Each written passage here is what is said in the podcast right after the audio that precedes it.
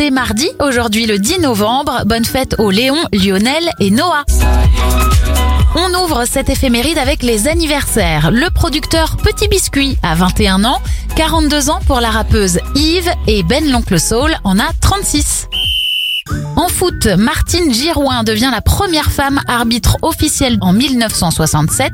Le film Fight Club sort dans les salles de ciné en 1999 et en 2014, Bruno Mars sort son single Uptown Funk.